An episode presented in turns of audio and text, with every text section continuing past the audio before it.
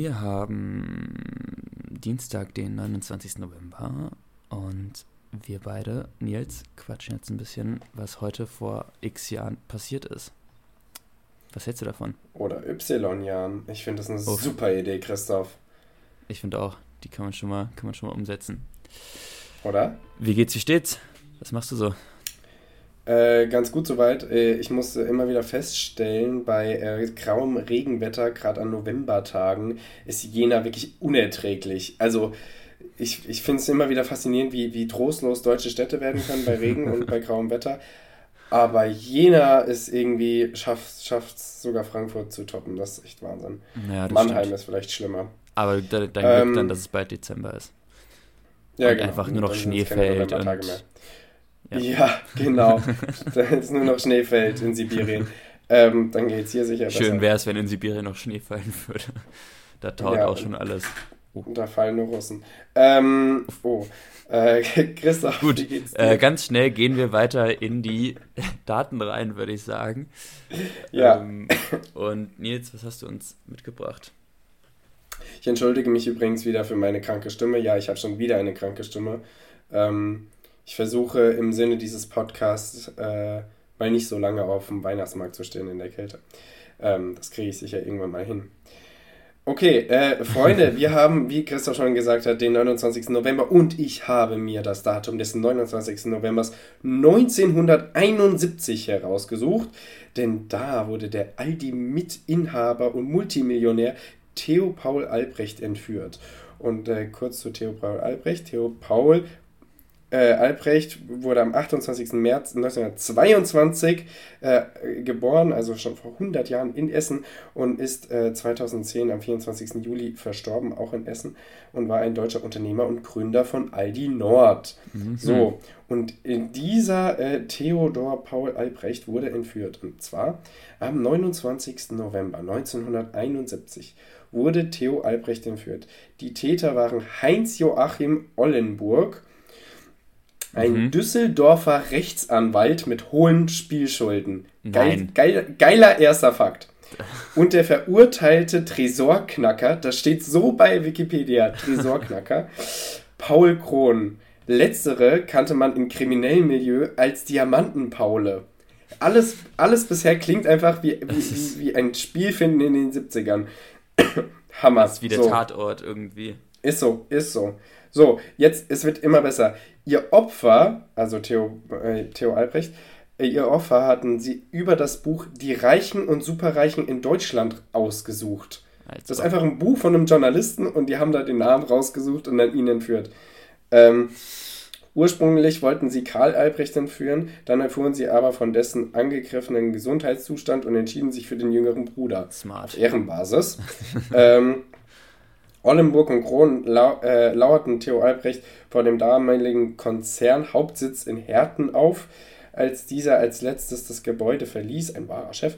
Ähm, sollen die beiden zunächst gedacht haben, sie hätten sich geirrt. Albrecht sei zeitlebens äußer, äußerlich sehr bescheiden auftrat, sei ihnen ein Multimillionär und Besitzer ein großer Land, was? Einer großen Ladekette zu schlecht gekleidet erschienen. Finde ich auch sehr lustig. Ich entschuldige weiterhin meinen Husten. Sie hätten ihn daher angesprochen und sich, äh, und sich seinen Personalausweis zeigen lassen, um sich zu vergewissern. Ist das nicht Hammer? Nein, Alter, ernsthaft jetzt. Die haben vor der Entführung gefragt, ähm, können wir mal bitte Ihren Personalausweis sehen, um ihn dann zu entführen. Äh, die Entführung also. dauerte 17 Tage, fand ihr Ende mit der Zahlung von 7 Millionen Mark Lösegeld ordentlich. Alter. Die höchste Lösegeldsumme, die bis dahin in der Bundesrepublik gezahlt worden war. Der Essener Bischof Franz Hengsbach überbrachte das Geld, auch wild. Der Bischof hat das Geld. Weißt du, einfach alles darin klingt wie, wie, wie erfunden. Also, der Essener Bischof Franz Hengsbach überbrachte das Geld, was man der Tatsache zuschrieb, dass die beiden Brüder Mitglied der katholischen Kirche waren. Kron wurde am 20. Dezember 1971 von Ollenburg am, und Ollenburg am 30. Dezember 1971 gefasst. Das Landgericht Essen verurteilte 73 beide zu einer Freiheitsstrafe von jeweils 8,5 Jahren. Rund die Hälfte des Lösegelds konnte nie aufgefunden werden. Uh. So weit, so gut. Stell dir mal das vor, du wirst gefragt, ob du Theo Paul Albrecht ist und dann antwortest du so stolz, so ja, doch bin ich. Und dann wirst du einfach daraufhin so entführt. So, ja, einfach weil die Leute wenn ihr jemals auf der Straße gefragt werdet, bist du der tote Theo Paul Albrecht, dann immer Nein sagen. Immer direkt Nein sagen. Kenn ja. ich nicht. Ich nix Deutsch. Bin ich nicht. ja, ja, klingt gut, Nils. Klingt gut. Oder? Äh, ja. Christoph, was hast du uns denn mitgebracht? Ja, das wüsstest du wohl gerne. Das wüsste ich sehr gerne und unsere ZuhörerInnen sicher auch. Jetzt, ich habe die Olmützer Punktation mitgebracht. Klingt spannend. Ich glaube Christoph, auch. es klingt jetzt schon langweilig. Dachte ich mir auch. Aber je weiter man in die Story abgedriftet ist, desto, desto interessanter wurde sie. Ähm, die Olmützer Punktation äh, war ein diplomatisches Abkommen, das am, also auch am 29. November, obviously, 1850 zwischen Preußen, Österreich und Russland, äh, Russland zur Beendigung der Herbstkrise 1850 abgeschlossen wurde. Was ist die Herbstkrise, fragst du, äh, Nils? Sage ich dir. Äh, das frage ich mich, ja. Die Herbstkrise äh, ist ein, ähm, ist ein Konflikt gewesen im äh, hessischen Kurfürstentum. Äh, der hatte, mhm. der, der Bro, der Kurfürst hatte ein Problem mit seinen Untertanen. Und ähm, das hat dann irgendwie der Österreicher genutzt, um Preußen irgendwie weiter in die Enge zu treiben. Also so ein 200-Jahre-Ding. Und bei, diesen, bei diesem Konflikt, der wirklich ganz kurz davor war, irgendwie zum nächsten fetten Krieg zu führen, ähm, ist ein Pferd zu Tode gekommen, ein Trompetenschimmel. Und das war die einzige, die einzige, ähm, die einzige, der einzige Verlust, der an dem Tag entstanden ist. Und äh, danach wurde halt dieser komische Frieden abgeschlossen. Ähm, und deswegen sprechen wir heute kein Preußisch.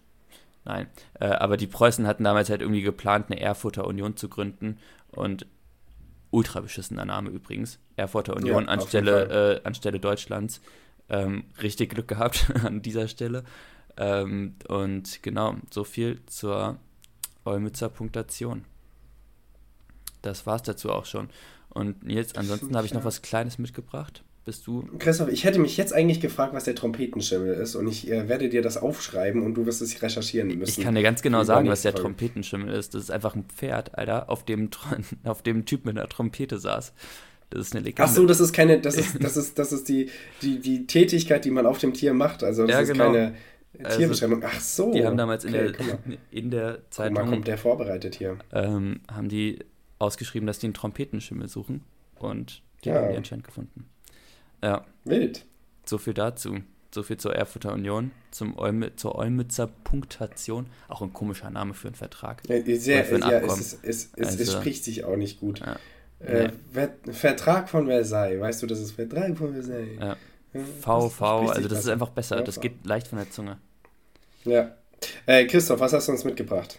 Äh, ansonsten habe ich noch ähm, zur Entstehung der Frankfurter Zeitung was mitgebracht. Ich versuche ja immer so ein bisschen was Lokales Ui. mit reinzubringen. Und zwar gab es. Lokal aus Innsbruck. ja, komm. Äh, Großlokal.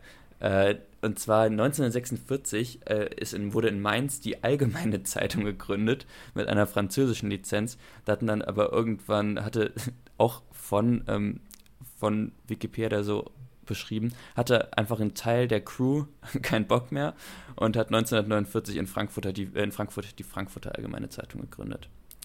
So viel hm. dazu. Und Meld. das war es von mir aus zum 29. November. Ja, und das war es auch zur Folge äh, Alte Flusen. Dann hört ihr uns wieder am Freitag. Ich bin richtig äh, happy äh, auf, auf, auf die Aufnahme am Donnerstag. Ich freue mich schon. Äh, bis dahin, habt eine gute Woche, kommt gut durch und äh, bis Freitag. Ciao, ciao. Tschö.